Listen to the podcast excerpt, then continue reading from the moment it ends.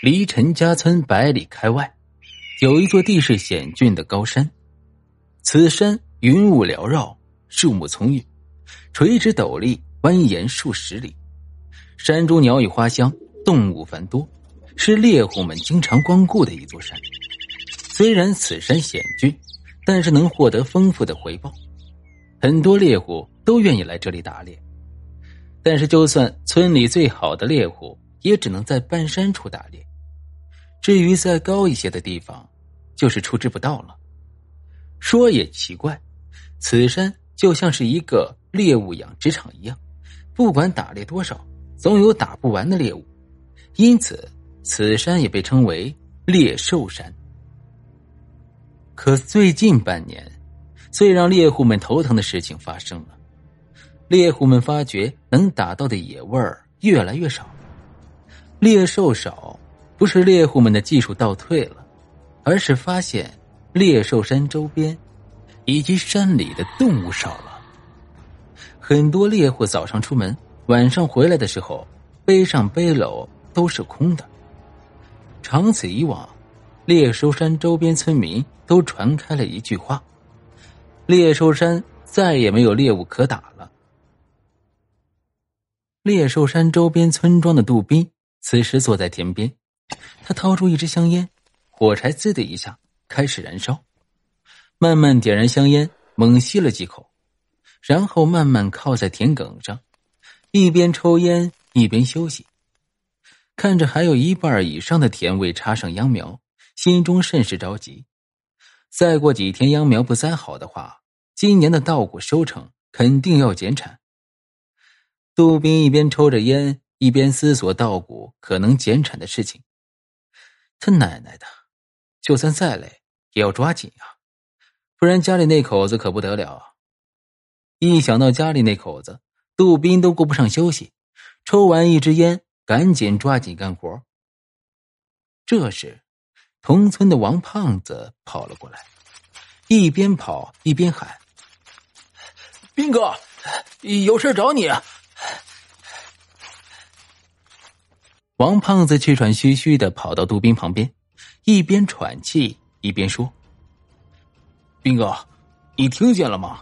最近山里的野味不好打了，不知道是不是这帮人打猎技术不行。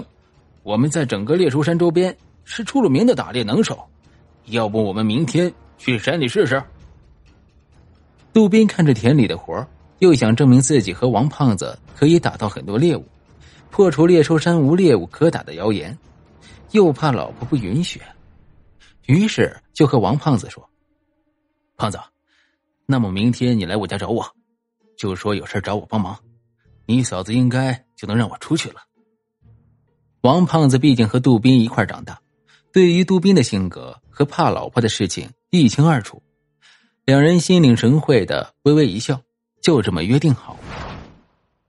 第二天。杜宾和王胖子带着狩猎的工具和背篓，就去猎兽山了。走了很远，一只小兔子、小野鸡都没有看见，更别说大一点的动物和野猪了。走着走着，王胖子尿急，就去旁边的草丛中撒尿。尿到一半，王胖子突然叫了一声：“ 斌哥，你快来看！”杜宾就回了一句。你撒尿有什么好看的？赶紧完事儿，我们好继续上路。胖子知道杜宾可能误解他的意思了，就说：“兵哥，这里有好多动物的尸体，好多，啊密密麻麻的。”杜宾还是不相信。不要胡说，走了这么久，一只野兔都没有看见，哪来的动物尸体？杜宾说完，就打算拿好背篓，准备继续出发。王胖子跑过来。抓住他的胳膊，把他拽到了刚才发现尸体的地方。杜宾这么一看，真的很多动物尸体，一时就说不出话来。